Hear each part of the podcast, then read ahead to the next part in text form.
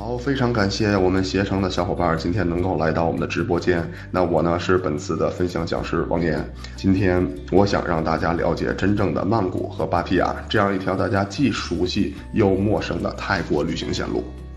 好，我们现在正式开始我们今天本次的分享直播。非常感谢我们线上的小伙伴啊，能够光临到我们的直播室。那我呢，先简单做一下自我介绍，我叫王岩，是任职于旅行社的旅行产品体验师。那今天呢，为什么会有旅行产品体验师这样的一个职位？也就是在二零一九年，那我们的消费人群，包括我们各位今天在听的我们的消费客群，对旅行。对出国旅行，甚至说对大家来来来到泰国旅行，一定对旅行本身有了牵呃，就是对旅行的认知，其实是有了一个质的飞跃。那所以呢，今天为什么也就是会衍生出来我们的这个工作的一个新的岗位，叫做旅行产品体验师。今天呃，不再说给大家单独讲一些我们住的酒店，呃的是一个几星级的，我们吃的餐的餐标是多少钱的，而是真正的我们这段旅行能够体验到什么，我们通过这次旅行可以得到什么。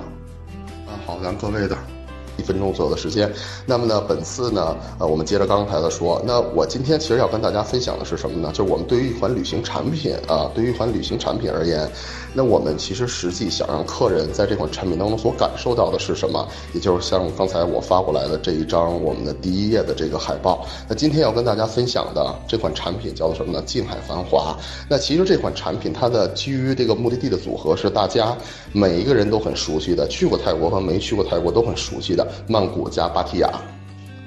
呃，那这边的话呢，呃，今天王岩呢，为什么说嗯要跟大家分享一款呃，可能很多人都很熟悉的哦？一听说曼谷跟芭提雅，可能每个人都会说啊，我知道。这个呢是泰国的首都，然后芭提雅呢是泰国非常有名的情色之都啊。这个地方现在被旅行团已经都做烂了啊。我去过，我身边的朋友也去过。但其实随着我们消费客群越来越年轻，那我们可能对曼谷和芭提雅的了解，可能仅仅是局限于说我之前的走过的团队，或者我身边的朋友，或者通过我们现在的互联网了解到的曼谷和芭提雅。那其实这条路线来讲，是我觉得我在泰国这么多年，那。我去过泰国，现在大概其已经超过三位数。我去泰国这么多次，这么多年，我觉得其实反而是最值得大家去体验、去旅行的一个我们的产品目的地。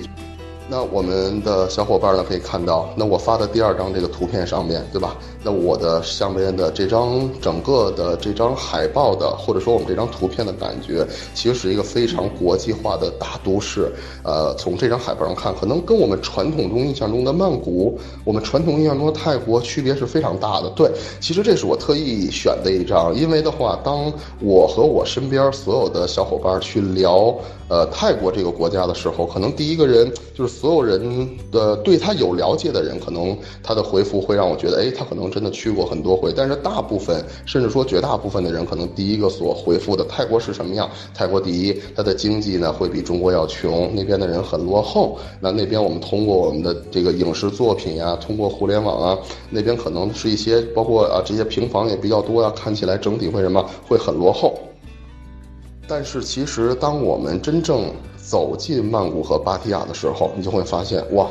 原来就和呃，我们十年前我们一些国外的老外来到中国，当他真正走进中国的国门的时候，他都会发现，哦，原来中国不是我们想象中的那样的落后。原来中国有很多多元的民族文化，同时也有着国际呃潮流文化。其实曼谷和芭提雅，呃，今天想跟大家分享的，我们叫“静海繁华”的这款产品，就是想让大家真正走进到我们的曼谷，感受曼谷是一个什么样的城市，然后感受。芭提雅是一个什么样的城市？是不是我们身边的人所说的这些啊？到曼谷只有大皇宫，只能看看皇家文化；到了芭提雅，只能看看所谓的成人表演。那这个旅行线路还有没有意义？有没有价值去？那我们接下来就随着我一张一张的图片啊，我们将带大家走进真正的曼谷芭提雅。好，我们的各位小伙伴，当我们要去泰国之前啊，那首先呢，肯定在这个一个在目的地呢，肯定会给大家介绍到这边应该怎么玩啊，到这边应该怎么去吃。但是在我们出国之前，其实我是想跟大家说几个小的点，那就是到泰国这边，那其实呢，首先我们通过我们的照片，我们会看到，那首先呢，会建议大家换泰铢啊。那为什么说换泰铢呢？因为的话来讲，啊，到了本地，我们用当地的货币去购买，呃，不管是说我们买一些。这个旅行当中喜欢的小的旅行商品呀，或者说到那边我买一些我喜欢吃的，去品尝本地的美食，肯定是拿当地的货币消费来讲的话会更方便。那这个里边我要跟大家讲，其实我这么多年可能会一直很多的客人，呃，或者说我身边很多的朋友问我，哎，我去到泰国这个国家，我到底换多少钱泰铢会更合适？那其实呢，呃，王岩建议我们以每两个成人为例的话，呃，我建议去泰国之前，我们可以在国内的中国银行啊，就是我们可以在国内的中国银行，大概其每两个人兑换呃一千块钱人民币左右的泰铢，因为它汇率的话呢是一个随时可以变化和波动的，大概其和泰铢的话四千八泰铢到四千九泰铢左右。那这样的话，基本上我们呃的一些日常的开销是够了。但是呢，换泰铢的时候的话呢，银我们的。照片上面有写啊，包括有一千的、五百的，那还有一些这个零钱。那这边呢，我们换完泰铢之后，在泰国啊，我们花泰铢的时候，其实这里边是有一个小窍门。呃，那首先呢，呃，我们换完泰铢之后，那我们要在哪儿换？一定是要在国内的中国银行换。这样的话呢，我们的汇率呢会更合适。因为到了机场，或者说我到了目的地的一些这个银行再去换，首先我们的汇率就不是很合适。那好，那我们在国内的银行兑换完泰铢以后，当然了，这个换多少钱没有绝对的，是根据大家自己的需求。我说我很喜欢到那边到好的餐厅去吃饭，我到到那边去买一些东西，那 OK，我们多换一点都可以。但是换完这个钱。之后，基本上我们国内的银行会给整的和零的都会给到我们。那我们先说在那边花的时候啊，那我们要什么？我们要先把一张一整张这个一千泰铢的那破开之后，我们是要把零钱不断陆陆续续先花掉的。呃呃，为什么说要把零钱先花掉？因为我们国内的银行在往回换的时候，国内的银行几乎是都不支持是这个五百块钱面值以下的泰铢再往回换人民币。那所以呢，我们也不要说就是说把这个零钱都留着，把整钱都把它破开，然后拿一堆零钱回到国内换。这样的话，我们回来的时候，银行它第一是不给我们换，有的可能每个地区每个省份不太一样，因为有的朋友跟我反映说，有的省份是可以换，但是汇率给的会非常。那不合适，所以呢，我们换完泰铢到那边花的时候呢，那我们尽量先把我们身上的零钱先花掉。那我们花不完的钱回来，我们要留它为什么？就是一千和五百这种大面值的，回到国内的银行，我们再把它换。除了我们的这个一千五百之外。啊，那包括说像还有这个一百的、五十的和二十泰铢的，那这个里边呢，就是我会建议大家呢，把我们的二十泰铢啊，到那边到便利店啊什么的，我们在日常消费当中身上一定要有些小费，因为是这样啊，就泰国这个地方，关于小费也是我身边的很多朋友，甚至说第一次到那边去去旅行啊，或者说去玩的客人都会问我的一个问题，他们会问我王岩，要到泰国了，我们需不需要给小费？其实是这样啊，小费对于资本主义国家的泰国来讲，同时又是一个全球，呃的一个很大的一个呃这个目的地的一个旅行国家，因为它不光中国人喜欢去嘛，啊，基本上全球的客人都喜欢到那边去，所以来讲的话，啊，又受着资本主义国家的这个文化。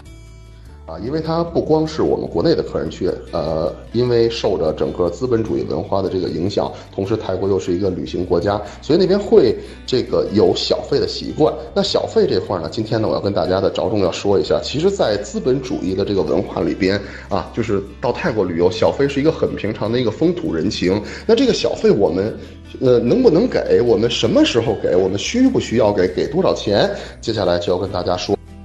那首先要跟大家说的就是小费，它是什么？小费其实是对服务员的一种肯定，也就是说，我们到了泰国当地了，如果你觉得，哎，我的行李员帮我拿行李，帮我拿到了房间，哎，我觉得它是一种服务。我在餐厅啊，服务员对我服务非常好，它是对服务人员的一种肯定。那我就是以当地的习惯的话，OK 是可以完全没有问题，要给他小费的，因为我觉得出国旅行就是要感受什么，就是这种所谓的异地文化的差异。我一直在想。就是旅行是什么？旅行其实就是一种体验，就是我们到了目的地，一定要去体验国内所体验不到的。好，然后我看到我们的这边的这个朋友，他有问啊，就是啊，泰国可以刷支付宝和微信吗？啊，是这样啊，就是当大家来到泰国的时候，我建议大家刷支付宝，在什么地方可以刷？啊，基本上我们泰国的七幺幺便利店啊，还有我们一些正规的大型的购物中心，还有我们的免税店。支付宝是中国和泰国官方已经对接流程完毕，是国与国之间支持的官方支付方式。而微信现在相对泰国来讲，大部分是我们的部分小的商家。啊，一般的便利店也是不支持这个，就是不是所有的便利店都支持微信支付，因为微信支付在那边是不受法律保护的。所以我建议大家，除了换泰铢以外，到那边如果说身上没有零钱的时候，就即便是有微信支付的这种小的私人商家，也不要用微信到那边去这支付。那在这儿呢，我还是建议大家直接用我们的泰铢现金，那或者说我们的以支付宝的形式，因为支付宝和刷银联卡基本上是在大的旅行购物中心，那就是在大的购物中心和七幺幺啊，或者像 Big C 这种大型的这种正规的消费场点是都可以刷到我们的，就都可以刷我们的支付宝。好哈，然后接着刚才我们的说，那我刚刚才的话呢，因为是在回我们这个网友的一个这个这个提问嘛，那返回到刚才我们说的，那小费给多少钱？我们可以给他多少钱？给他二十泰铢就好。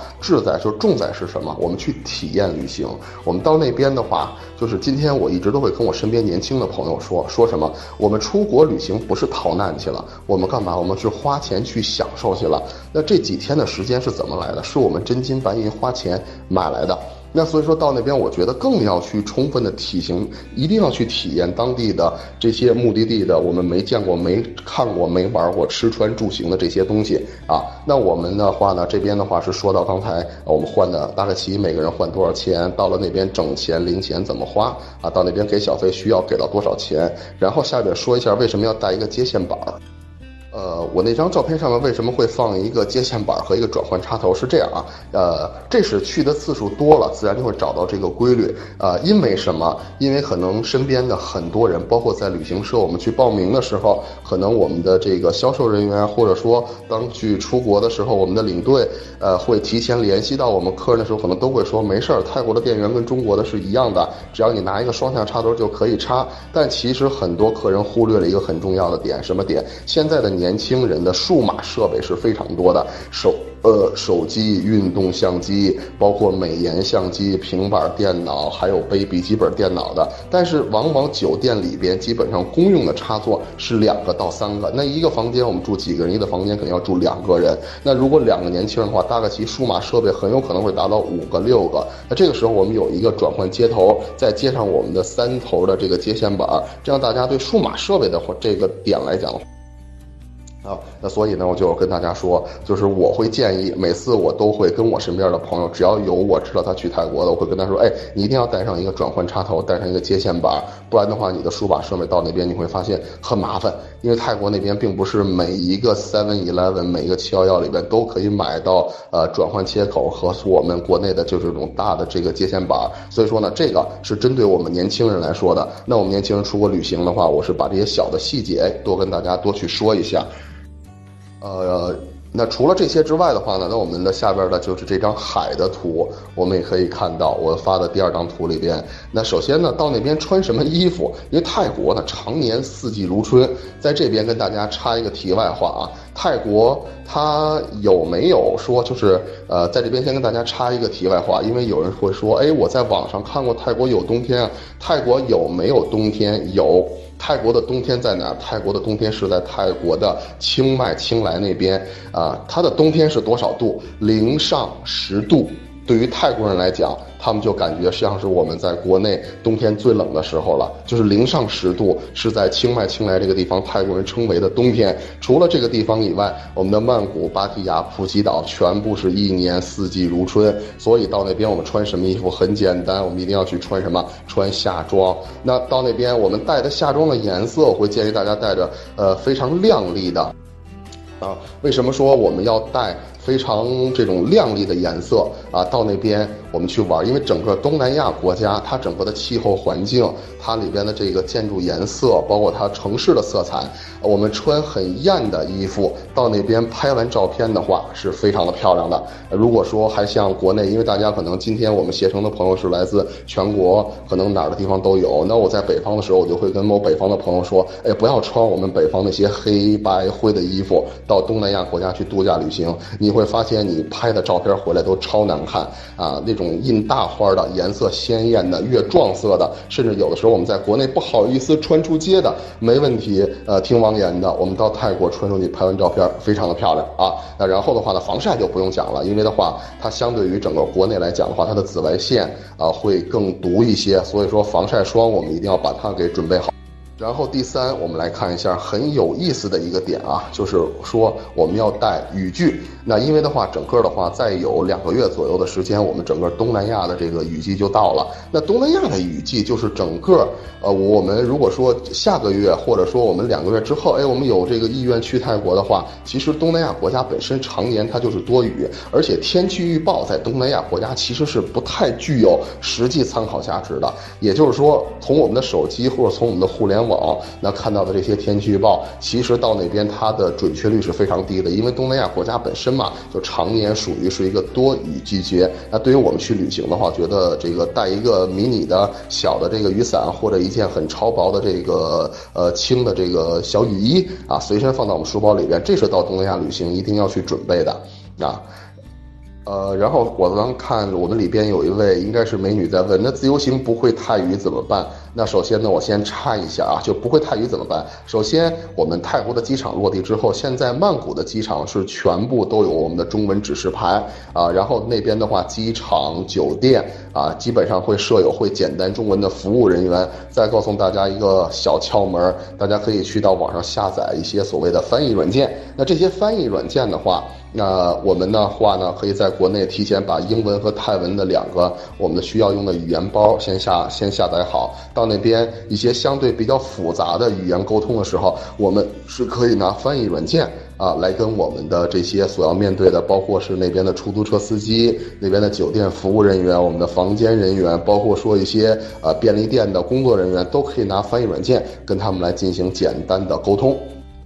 OK 啊，那我们呢就是马上往到我们的产，就是往到我们的产品里边走。那像刚才我第一张海报发的，什么叫近海繁华，什么叫做轻度假？那好，那 OK，我们返回到我们的这个这个真正的这个照片的第一天。那我们前期准备完了，那第一天我们会抵达我们的曼谷苏万纳普国际机场。那就是近海繁华这款产品是如何一步一步带领了大家，哎，我们走进泰国，了解真正的泰国。我要跟大家说的是，这款产品它的调性是什么？是轻度假。是也是现在年轻人很喜欢的这种半自助呃的一种这个轻旅行、轻度假的一种感觉啊。那第一天我们到了曼谷之后，那给大家我们安排的酒店是什么呢？是我们的一个在酒店的位置是非常重要的。第一天到曼谷之后，给大家安排的是在拉差达。这边的一个绿宝石酒店，那为什么要让大家安排到一个拉查达这边的酒店？现在的年轻人对拉查达这个地方有一个美称，叫做什么呢？叫做新派唐人街。那这个地方其实最大的一个最好的一个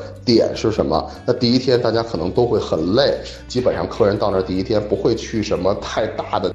我说第一天不会安排太多的行程，那到那边之后，那 OK，我们要让客人感受一下真实的曼谷是什么样。为什么说这个酒店可以感受到真实的曼谷？因为它地处曼谷新的新派唐人街拉查达附近。那酒店周围有什么？其实我们在这个第二张照片上面都可以看得到，包括 Big C、Seven Eleven、光海鲜，包括还有建兴酒家。那还有什么？还有很重要的什么？就是我们可以逛的夜市。因为现在夜市对于游客来讲，它虽然没有曼谷的大皇宫啊这些很嗯很大的历史性的景点儿这么，就是说它跟那些呃皇宫的历史景点儿，它不是一个概念。就大皇宫，可能我们要去感受一下，那是一个国家的历史文化象征。但是夜市，现在的年轻人为什么喜欢？因为它更贴近自由行的感觉。我一定要去看一看，哦，当地的夜市是这个样子。我到那边可以去吃什么？我到那边可以去看什么？的本地人的消费，本地人的生活习惯是一个什么样？那其实我们是在夜市是可以看得到的。那我们住的这家绿宝石酒店，它呢首先是一个国际四星的酒店。那第一天晚上，因为的话呢，大家呃特意给大家选的，我们一定要一定要在这个哎新派唐人街拉萨达这个地方去感受一下。我们到那边到的早的客人，我们可以过去逛一逛我们的 Big C，到七幺幺里面去买一些呃我们在网上知道的七幺幺的网红的一些很好吃的小零食，都很便宜。然后晚上跟我们的家人或者跟朋友去逛一逛泰国的夜市。所以。我们更想让客人第一天的体验度不一定要去到什么大皇宫啊，或者说我要去到曼谷某一个非常有名的地方真正去旅行，而是让大家到了酒店入住之后很放松的，我去逛逛夜市，吃一吃泰国的本地美食。那所以说呢，第一个晚上给大家一个点，就是既不让大家累，让大家呢相对又轻松一些，哎，又能够感受到泰国真实的曼谷是一个什么样子。所以说呢，这一天给大家安排的这个酒店的地理位置是。好，那第一天呢，我们稍作休息。我们的客人回到酒店之后，啊，我们感受完了泰国啊它的本土的这些特色、本土的这些风土人情以后，那 OK，第二天。我们开始走哪些了呢？我觉得对于一个城市来讲，大皇宫玉佛寺其实就相当于是什么呢？相当于北京的故宫和天安门广场。这个可能是作为我们全球的游客，不光是国内的游客，是整个全球游客到那边都要想去看的一个地方。那大皇宫呢？其实我在跟大家分享这个旅行的时候，其实我可能不太会愿意跟大家讲太多这种像大皇宫这种景点，因为这些东西是在我们的百度网上啊，在任何一个互联网啊，甚至你身边的朋友都可以说得出来的。那他所感受的其实就是泰国的历史文化和皇家文化。第一次去的客人肯定是要去感受一下，对吧？那这是我们第二天上午啊，我们先要去看一个最具有代表性的大皇宫玉佛寺，然后接下来那我们的话呢，差不多从大皇宫出来就该。那我们到用午餐的时间呢？我这个餐这个点上，我就要跟大家想多说两句。就是今天我们在做一款旅行产品的时候，我为什么在我们的 PPT，在我们的图片上面打到餐不应该成为一个投诉的点？因为这么多年下来，所有我身边认识做旅行的，就是我身边所有认识的朋友吧，我们也不要说什么做旅行的朋友，我身边所有认识的朋友，当我跟他提到旅行团或者说旅行产品里边的餐的时候，他们都会跟我摇头说团餐没法吃。但随着产品不断的进步，随着消费客群对旅行产品的要求越来越高，当我们再去为客户打造这款产品的时候，我们就要告诉客户，餐我们会安排，但不是一定要每一顿都安排上，我们要可以安排百分之七十、百分之六十，甚至百分之五十，但是我要让我的客人吃的每一顿餐都是有什么，都是有价值的，而餐不是一个投诉点。就像刚一开始我跟大家说的，这几天的时间。我的客户，我身边的朋友去泰国怎么去的？自己真金白银花钱买来的时间，人家客人到那边是去度假去了，而不是说我们还要每天都安排一顿餐，然后每个人多少块钱餐标？三十块钱餐标。那现在农村办一个流水席，三百块钱一桌都下不来了。那我们出国旅游，为什么又要让自己去吃一个那样的餐？所以说，我没有说每一顿餐我们一定要是呃这个有海参、有海鲜，或者说有这种什么海鲜鱼翅这种很高档的，但是。我们想让餐成为我们旅行当中。也是一种有体验度的，所以说我们会安排到圣泰兰集团，我们会安排到我们的这个酒店这个圣泰兰集团这边，会在十二楼这边用一顿什么？用一顿国际自助餐。那包括从照片上面我们可以看到，那在圣泰兰吃的这顿国际自助餐啊，包括它有一个大的一个落地的窗户，那客人在这边一边吃人一边在用餐的时候，那首先可以看到什么？可以看到我们泰国整个的一个从上从十二楼往下看，可以看到一个俯视的曼。谷的街景，就是一边吃的我们的国际自助餐，一边看着哦，原来曼谷的市区是这个样子的。因为酒店的地理位置非常好，这就相当于我们来北京啊、来上海啊，或者到呃香港、新加坡那边去旅游。我在它城市最中心酒店的十二层吃一个自助餐，一边吃饭一边欣赏这个国际化大都市它的这个城市街景，或者说它的这些风土人情是什么样。我觉得这个餐是有的这样一个很有代表性的一个点。那我们用完餐之后。那我们就会乘着我们的大巴车，会直接前往哪儿呢？会直接前往我们这款产品的，跟我们产品的名字很扣主题的。为什么叫做静海繁华？我们就要从曼谷抵达，呃，离曼谷最近的一个什么阳光度假沙滩，也就是沙美岛。其实沙美岛在整个泰国有这样一个美称，是毗邻国际都市的碧海蓝天，因为它是离曼谷这座国际化大都市，离泰国的首都曼谷最近的一个拥有，呃，怎么说呢？啊，碧海蓝天的。这样一个国际级的一个度假的一个小海岛，那所以说呢，我们会从曼谷直接开车会抵达到什么沙美岛？那沙美岛我们给大家甄选的这个酒店，同时也是我们到沙美岛上面去干嘛去了？我们到沙美岛上面，近海繁华，近海近海，这个主题就是一定要客人感受到什么度假的感觉。那因为其实沙美岛可能也在很多的旅行产品里面也都会触及到，就是会有可能。会有很多产品也会住在这个沙美岛里边，但是住在沙美岛上边住什么酒店其实是非常有讲究的，因为沙美岛这个地方上边寸土寸金，它是曼谷人的呃沙美岛和芭提雅是曼谷人的一个什么度假的后花园，同时又是沙美岛也是一个国际游客很爱去的一个自由行很喜欢去的一个小海岛，那上边寸土寸金，所以说上边的酒店大部分都是以什么都是以那种很简陋的小木屋这种形式存在的酒店，因为整个我们亚洲。洲人的度假思维和整个国外的这些欧洲游客的度假思维其实是很极端，是两个差异化的。而华人，也就是我们中国人，其实更喜欢的是什么？我希望住的酒店更好一些。而老外对于旅行来讲，可能大部分人很多，他觉得海岛度假，我喜欢住一个相对来讲的话，呃，可能他对硬件要求没有那么高，更喜欢住那种嗯小木头房子或者那种小别墅啊。但是呢，我们并不是说老外喜欢那样。并不是说因为国际游客喜欢住这种便宜的小木屋，我就要让我们国内的游客也要去住。因为我说了，呃，国与国之间的旅行文化是存在差异的。而华人对旅行的酒店，中国人对旅行当中酒店的选用其实是非常看重的。所以我们在这边酒店上面给大家选的酒店叫 s a k u Beach，这是一家呃在四星级，在这个岛上四星级酒店里边，它的硬件设施已经达到是最棒的。为什么今天我敢说是最棒的？因为岛上边。基本上，我们四星的酒店每一家我都实际去看过，回头还会给大家发一些对比图。我要让我想让大家来到这个海岛，那住的不是那种简陋的小木屋，而是一个真正的国际四星的度假酒店。我们去感受到沙美岛上面什么叫做度假，而且我们入住之后，我们在沙美岛上不会安排任何的行程，这个我觉得是有一个很本质的体验度在里边的。我为什么说呃我们在沙美岛上不会安排？因为今天很多的旅行产品到了沙美岛啊，我们要要不要去玩水上项目，或者说我们先要白天去走一些很鸡肋的景点，然后晚上抵达酒店之后，让客人吃完晚饭，天都黑了，不要。我们要在下午阳光最好的时候，干在夕阳西下，在夕阳落山之前，我们要让客人到沙美岛，在沙美岛上看看哦，原来沙美岛的夕阳是这么的美。到了酒店办完入住之后，不再安排其他的行程，我要让大家感受到什么样的产品叫做轻度假，对吧？那我在第三张图上的时候，为什么我会把酒店的平面图我愿意放到这个上边？因为这家酒店拥有三个泳池，在沙美岛上边拥有。泳池的酒店是代表着一个品质和级别的象征，因为我说了，岛上面寸土寸金，很多小的酒店他舍不得把泳池这个位置，就是拿出来这么一大块地方盖一个泳池，因为一个泳池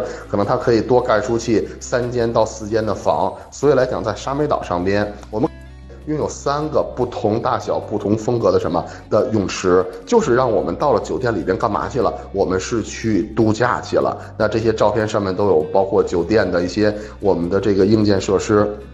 对吧？那包括酒店的这个泳池上方的这个健身房，那我为什么会喜欢它里边的健身器材的品牌？我也想让我的客人能够感受到，就是当我们现在的年轻人为什么老说我们不愿意再跟团走了，我们不想跟团走了，跟团走太 low 了。那不是因为客人说现在的人不喜欢团了，是。有的时候我们在做旅行产品体验师的时候，或者我们的产品经理、我们的产品设计师的时候，我想可能会问自己一句：你设计出来的产品是不是真的符合现在客人的需求？我们现在大量的年轻客群喜欢轻度假，喜欢半自助，不要那种走马观花的行程。那好，我们实地去踩点我们的酒店，我们的酒店可以带给我们的客呃。这个入住感受，我觉得这点是非常重要的。我要让我的客人在这么美的一个小岛上边啊，包括我有国际一流的健身房，我有漂亮的三个泳池。今天下午什么行程都没有，我就要让我的客人感受近海度假的感觉。所以说，给大家选择这家酒店，那包括照，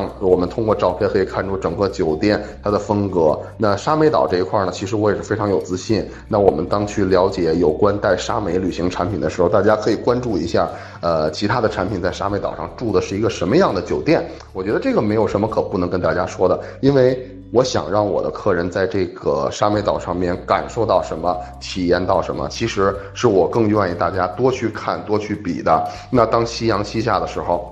我们安排的这顿晚餐，我就不要说图便宜，我要到沙美岛上面找一个小的餐厅去吃一个团餐，不，我就要在酒店里边，想让我们各位感受一下哦，住在这样的一个好的。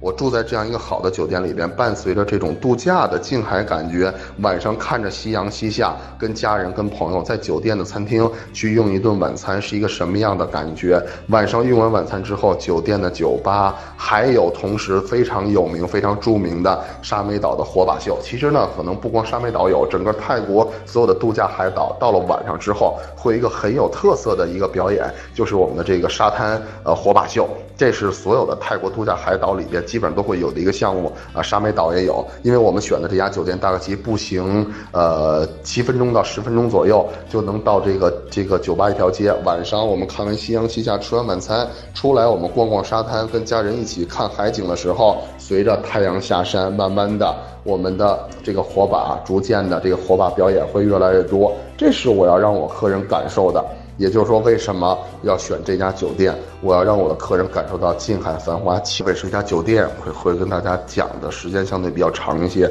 但是呢，讲的这个，嗯，但是讲的这个点呢，我并没有说啊，我这家酒店是一个国际四星级，我这家酒店很奢华，这家酒店外卖是多少钱？其实我们是通过实际彩线的对比。那像我发的这些对比的照片，我觉得就不用太多的占大家时间去讲，因为我觉得只要是喜欢呃曼巴旅行产品的，又涉及到沙美岛的产品的，我觉得客人一定会有一个自主鉴别的能力。也就是今天我花的这个钱花到哪儿了？啊，这款产品我在沙美岛，我住这个酒店，我能感受到这种近海度假的感觉。我住在别的酒店，我有没有这种感觉？对吧？所以来讲的话，这种简单的对比图，其实我们客人是会有一个很直观的一个评判啊，就是不是说所有住在沙美岛上的产品住的酒店都是同一个酒店，也不是说住在同这个只要住在沙美岛上都能够感受到。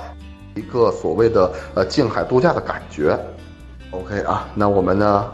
呃这一天晚上，哎，我们到酒吧去喝点小酒，看看表演。第三天的时候，我们什么时候开始出发？第三天我一定要让我的客人睡到自然醒啊，就是我不要那种，就是什么叫做轻轻度假。什么叫做半自助的旅行产品？是我希望我的客人在旅行当中对时间有自由支配权，对旅行有自由支配权。我不要那种每天早上起来起早贪黑。各位，明天早上起来我们七点钟要准时出发。各位，明天早上我们八点钟一定要到达哪里？因为我们的路途很远，我们要去赶哪些路？我不要。那在我们上午睡到自然醒，什么时候走？中午的时候走。那上午的时间，哎，觉得有年轻人，我不愿意睡懒觉，我愿意到沙滩上面去玩一玩，也可以啊。我愿意趁着阳光好去拍拍照，去打打卡，都可以。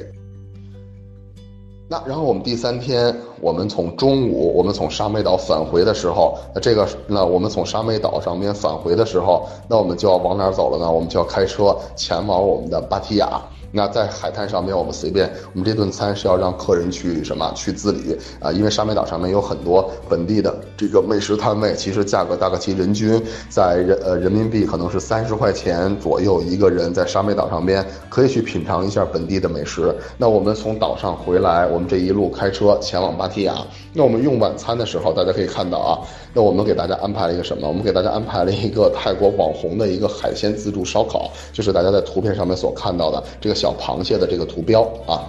那小螃蟹的这个图标，其实我们第二张图上面，它其实是在互联网上面是一个非常有名的一个什么芭提雅的网红餐厅。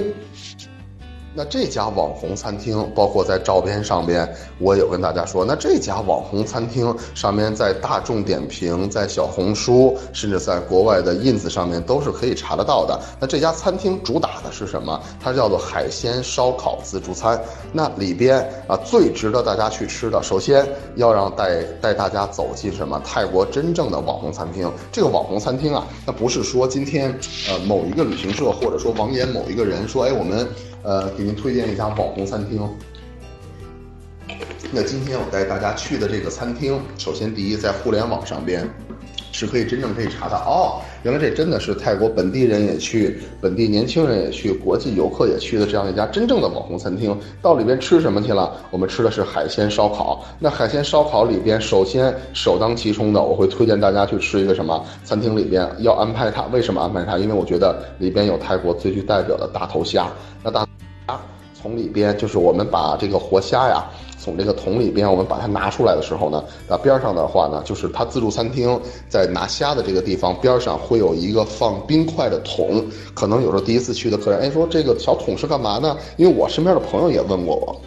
呃，只要是泰国的这个海鲜自助烧烤里边，可能都会有大头虾，边上都会有一个冰桶。这个冰桶是要把虾拿出来，放到桶里边。我们把虾什么？不是冰死，是把它冰晕啊。就是说，把这个虾通过这个一冰，把它给这个冰僵了之后，然后再拿到炭火上面去烤的话，这据泰国本地人说，这样的话，它的虾肉的这个质感会更好吃。也就是活虾用炭烤是里边是一个关键，把虾先冰晕，然后用真正的炭来烤啊。所以说这个里边是建议大家去尝试的，这就相当于什么呢？啊，来到老北京了，可能老北京人都会跟你说啊，北京真正的民间美食是什么？是炸酱面。哦，那炸酱面应该用小火切五花肉、小丁来炖。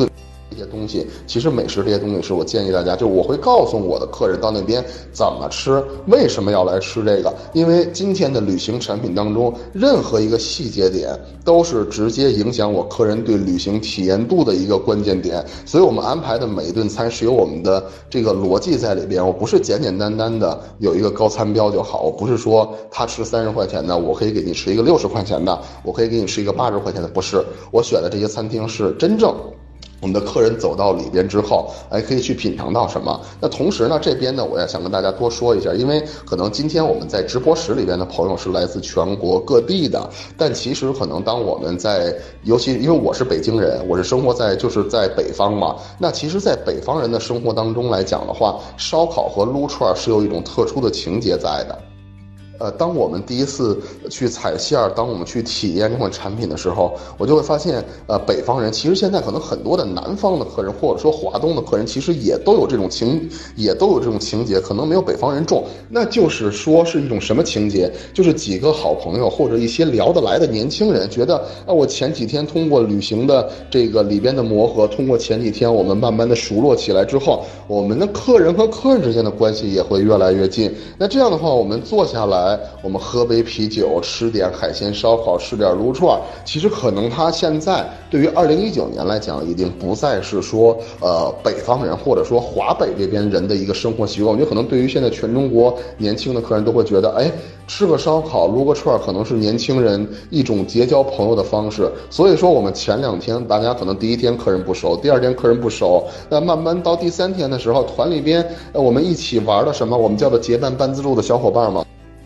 我们这些小伙伴坐下来，在芭提雅这样的一个。呃，五彩斑斓的城市里边，哎，吃一顿海鲜烧烤。同时，喜欢吃海鲜的朋友到里边，OK，愿意去吃什么都可以。那对一些不太喜欢吃海鲜的人，我到里边，其实这个餐厅除了有海鲜之外，有一些其他常规的烤肉、鸡肉、猪肉，包括一些泰式的凉菜、泰式的热菜啊，水果、冰激凌等等这些甜点，餐厅里边都有。我觉得这一顿餐对于我的客人来讲，我希望的是什么？就是也是真实的反馈，客人觉得这一顿餐。是有价值的，为什么有价值？哦，团里面的客人坐在一起，开开心心的。可能之前是我和我的老婆，我们两个人出来旅行。通过这次旅行，哎，我团里面认识了另外几对儿，大家一起坐下来吃个饭。我觉得今天的旅行产品更多的点点滴滴是细节，有没有替我们的客人去想？我们为什么？什么叫做体验度？体验度其实是一个很飘的概念，但是真正想把体验度做出来，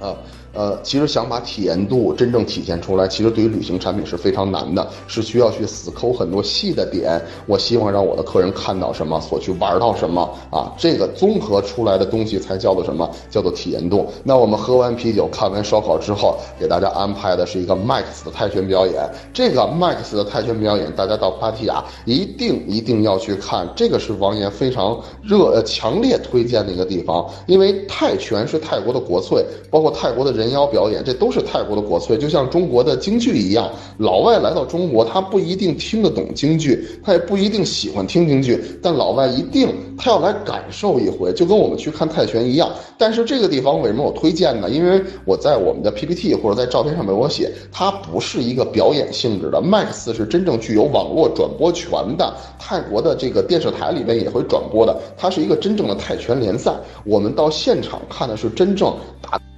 就是我们真正在这个 Max 里边看的是什么？是在真正打泰拳，而不是一个一个表演性质的比赛，就是你想看那种表演性质的，很简单，还会告诉大家一个免费的地方。我们走到芭提雅最有名的枫叶步行街，那上边那个泰拳表演，你从门口走的时候，其实他也不会收你门票，你愿意站那看一眼你就看一眼。但那个不是真正泰拳比赛，那就是一个表演，那是酒吧街上面的一个表演，而不是说真正在打泰拳。想感受纯正的泰国国粹泰拳怎么打，真正的职业联赛的拳手怎么打，其实麦克斯这个地方是非常推荐的。而且现场的环境就是跟我们看演唱会一样，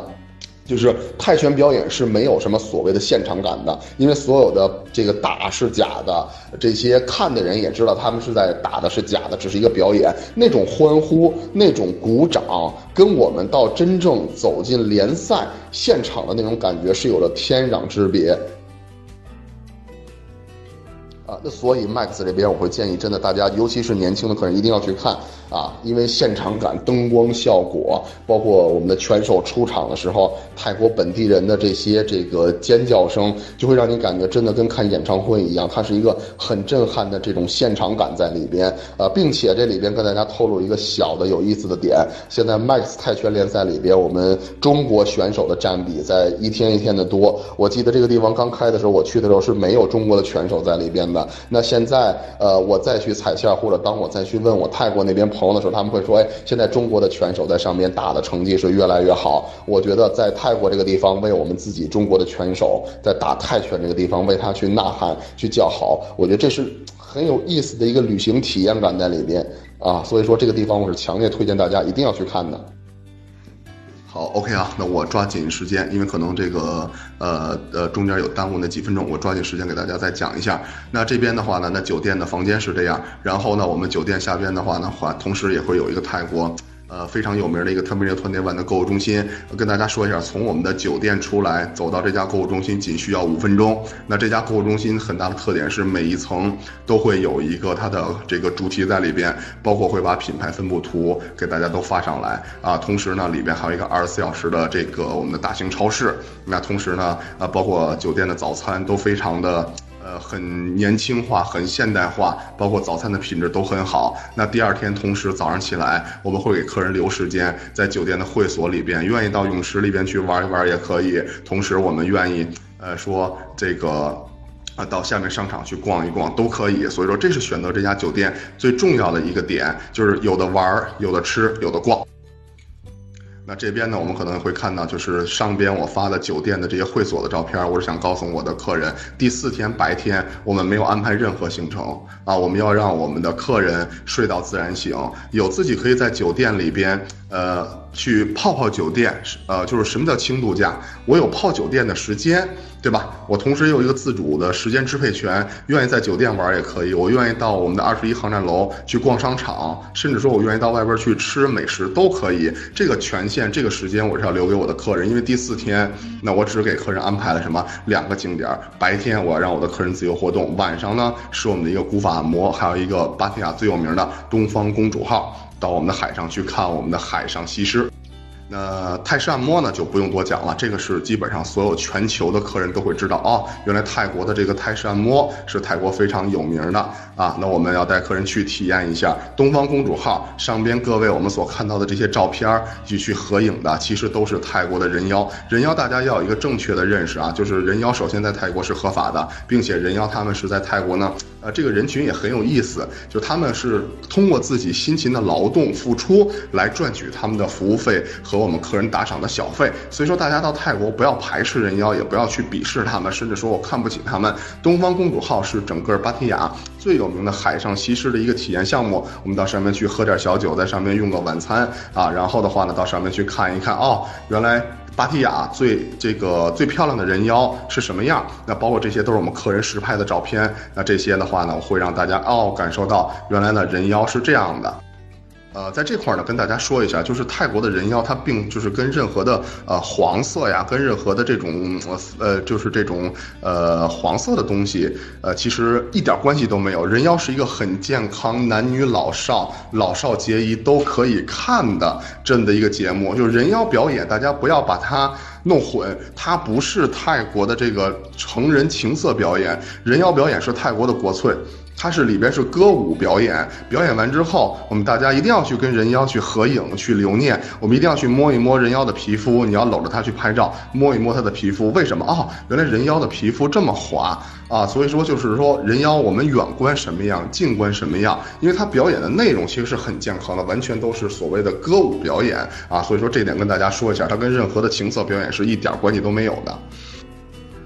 OK，那第四天的行程其实就很简单，因为第四天我们是自由活动加晚上两个最值得去泰国的这个体验的这个项目啊。那所以说，第四天是这样的一个流程。那当我们到第五天的时候啊，当我们到第五天的时候，各位我们要看啊，就是东巴乐园是一个非常大的公园。东巴乐园我着重说一下。很多团，甚至于百分之九十九的团里边，可能都会有东方乐园这个地方。但是这个地方，我为什么要写上东方乐园的 VIP 通票？因为在这个地方，我要让我的客人玩透。东巴乐园，东巴乐园很多产品是怎么玩的？到那边看一场表演，表演一个小时，看完表演之后，导游给个大概其十分钟到二十分钟左右的拍照时间，然后集合就要走人了。所以说，东巴乐园很有意思的一个点，在国外的旅行网站上面，东巴乐园的排名是整个芭提雅最高的一个景点，但是很多我们国内团队的客人评价很低。那后来我们就在琢磨，这到底是为什么？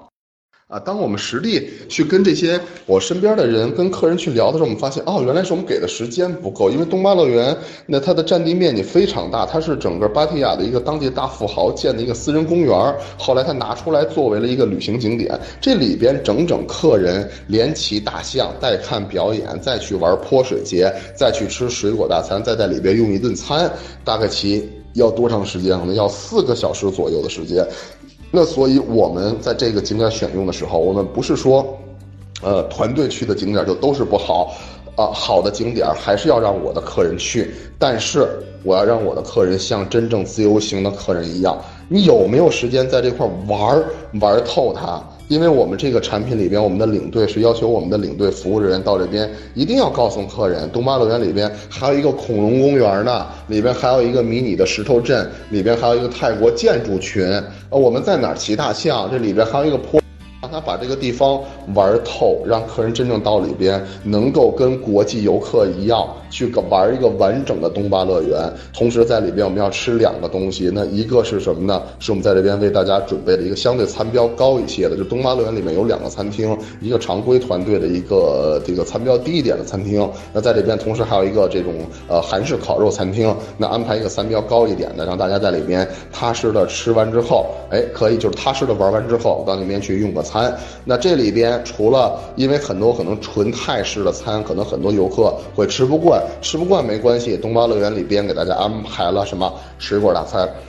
啊，水果大餐里边呃也是呃让我的客人坐到那儿踏踏实实的吃一个新鲜的水果大餐。水果大餐我在东巴乐园吃成本其实是比外边那些小的水果乐园可能价格要更高一些，但是呢。第一是它里边的这个新鲜程度，第二是它的这个卫生环境，第三这边的水。啊，所以说呢，这些呢是我们在东方乐园的一个 VIP 的一个通票，里边骑大象啊，啊，然后的话去玩这个民俗表演，然后呃还有这个水果大餐啊，包括还有一个泼水园风情街，这一整套。是我要让客人在东巴乐园里边所去体验的啊，然后回来的时候呢，我们可以看到，就是第五天这张呢，我们的 PPT 上面我用黄色字特意标红了“矿石博物馆一站购物”。可能今天很多旅行社不太愿意把购物站说的那么明白，但我觉得没事儿，因为我的产品很干净。今天我讲到第四天了，跟各位我们所有今天坚持下来听的小伙伴说一下，这款产品只有一站购物，就这款产品只有一个购物站啊。那所以说那个。呃，我们让客人明明白白的，我真的是有购物站的时候，那我里边就是这一站购物，不会多啊，就我不会说在里边还会有一些什么所谓的这个暗店在里边啊。那我们从我们的东巴乐园出来啊，我们从我们的东巴乐园出来之后，那还会去走哪个呢？还会走我们一个这个矿石博物馆的这个一站式的一个购物。那大家呢可以根据自己的需求，可以根据自己的喜欢，有喜欢的 OK，愿意去买就可以了啊。那当我们从芭提雅走完我们的这个走完我们的购物店之后，我们还会就开始要往曼谷走。那同时呢，还会有我们的可能很多年轻的呃年轻客人都很喜欢的什么呀？我们的 King Power 黄泉免税店啊，到里边一些大牌啊，包括说我们的这个化妆品啊、手表啊等等的，到里边去买一些我们的这个免税产品啊。然后的话呢，我们回到曼谷之后，给大家安排的，我们看最后一张图，就有体验度的晚餐自理。因为今天我们这个直播室里边其实可能没法放视频，因为开始想给大家准备一些视频。呃，网红的火车头夜市也是在曼谷非常有名的一个夜市。那我们从芭提雅回来之后，嗯，让我们客人到夜市里边逛一逛，吃一点呃自己喜欢。那我们回到那我们回到曼谷之后，给大家安排的也是一个国际品牌的五星酒店，叫做什么？叫做康莱德。那康莱德这家酒店也是在曼谷的一个闹市区啊。首先来讲的话，在曼谷的酒店选用，我们会想让客人住在地理位置非常方便的，而且酒店会所设施很好的这种酒店。因为什么？地理位置好，客人出去逛街啊、自由活动啊，整个体验度会更好。如果我住在郊区，那我住再好的酒店，客人其实是没有体验度的那。所以说呢，酒店的地理位置，并且呢。康莱德这家酒店给大家安排的是一个什么套房？我们两个人住一个标间，跟住一个套房。对于最后一晚啊旅行，我们觉得应该画上一个完美句号的时候，我觉得其实体验度差别是非常大的。那住在套房里面，房间宽敞，并且包括双电视机的配置，呃，我们会想让客人哎再享受一下啊，原来旅行当中住套房是一个什么样的感受？那现在我们来看啊，就是我呃最后一张照片上面有一个小的二维码。那这张呢，我是建议我们所有的客人，我们把它保存下来，我们去扫码。为什么我要去扫码呢？今年我想利用现在一些新的技术手段，我自己拿着我的全景相机到那边，我想把它拍下来。因为今天酒店可能很多的呃我们的旅行产品在介绍旅行产品的时候，都会说这家酒店好，呃没有人会说自己家的酒店不好。但是我觉得。好与不好，可能每一个人有自己的评判标准，或者说有对酒店的一个理解。我并不想把酒店说的很天花其词，它一定是一个什么富丽堂皇，一定是一个什么风格。我更想通过 VR 这种更真实的展示，大家可以把这张照片保存下来，扫码，扫码进去之后，真实的 VR 酒店的照片在里边。我同时呢，我们同事，我我们几个几个小美女在酒店里边，我们去住酒店去体验的时候，哎，他们在酒店里边玩。那我们入住这样一家酒店之后。同时，其实也是啊，呃，包括我们的第六天是什么行程？第六天整天的自由活动。那同时呢，这第六天整天自由活动，因为因为我们没法用视频来展示曼谷的这个繁华。那这一天也是在酒店享受我们的酒店设施也可以，然后去感受一下曼谷这座国际化大都市。那包括说，呃，曼谷有什么？曼谷今年新开了一个最新最大的旗舰级的购物中心，叫做新爱靠。那这个可能对于亚洲来讲是不逊色于日本、新加坡、香港的一个大型旗舰级的购物中心，还有可能很多年轻客人都了解的，包括我们的暹罗广场，还有我们的萨扬 Discover 这种很潮、很年轻人很喜欢去的购物中心。就整个曼谷是一个很多元化的。如果年轻人想买东西、逛街、shopping，OK，曼谷这边有。那曼谷同时呢，也有亚洲的第一个这个 Lie，就是那个小熊的那个聊天软件的一个 Lie 的一个主题乐园啊。啊，这个像全球连锁的屈指尼亚的这个我们的儿童互动主题乐园，在曼谷都有。那包括像我们的闺蜜出行，哎，到曼谷了，有没有一些网红打卡店呀？也有啊。因为现在的曼谷这边，因为它的内容量很丰富，就是当你去城市的包圆性国际化都市，它那种潮流的味道非常浓。所以说，任何一个客群，我带老人去，我愿意看看人文的东西，我可以到唐人街。去看一看老唐人街这种很传统的中华历史，我也可以去看汤普森博物。年轻人逛街买买这个潮牌儿，我喜是我是闺蜜出行，我是情侣出行，我想到网红店打打卡，我想去玩一些主题乐园，包括我们的梦幻世界乐园，还有我们的这个赛瑞斯野生动物园，还有来的这些互动体验馆啊。整个曼谷是一个多元化的国际大都市，所以第六天我们要给客人一整天的自由活动，让我们的客人在曼谷有一整天的自由支配权。那这是我们整个的一个行程。然后这边的行程的话呢，那最后两张其实中间也有写，也是非常感谢，就是我们跟携程这边来合作，希望把好的产品，呃，我们这个让我们的携程也是介绍，呃，会推给我们所有携程的小伙伴。那为什么我说真一站式购物这个点大家一定要知道，就是真正的一站购。我的产品是可以随意脱团的。今天我的产品干净是怎么干净？就是可能今天在市场上会有很多的所谓的一站式购物，但是他会告诉客人，你整个产品当中你不可以随便脱团。你不可以离开我的团队。如果你脱团了，你要给我加多少钱附加费？而我这款静海繁华，我是轻度假产品，真正的我想要要一个有体验度的产品。哦，我每一天任何一天任何一个点，都可以脱。也就是啊，也就是说，在这款产品里边，我们所有的年轻客群不用去顾及一个什么，呃，说王岩，你这是真的一个一站式购物吗？那我今天我可能临时我觉得这一天的行程不太适合我，我想自己去玩点什么，可以吗？可以，这就是我跟大家打的一个一个一个什么，就是一个承诺的保证，大家认准携程旅游，那认准我们的这个至上系列这款金海繁华的产品，真一站购物可随意脱团，并且零自费。那自费对于泰国来讲，其实是一个重灾区啊。为什么我们把产品里面把自费打死了？我们不要做一些很模棱两可的字眼儿，什么我们推荐不强迫啊，到那边您愿意去就去，不要我们的产品不要做。就是我是一个很干净、很纯的产品。如果说在这个当中推自费了的话，我们是要退给您一千块钱，退一罚一千，这是整个我们携程跟我们智商系列对我们所有游客的一个保证。那同时呢，我们可以看到这个我们的最后一站，那就是整个的产品跟大家分享完之后，那我们近海指的是我们的沙美岛。那么近海过后即是繁华，大家可以感受到芭提雅的繁华，大家可以感受到曼谷的繁华。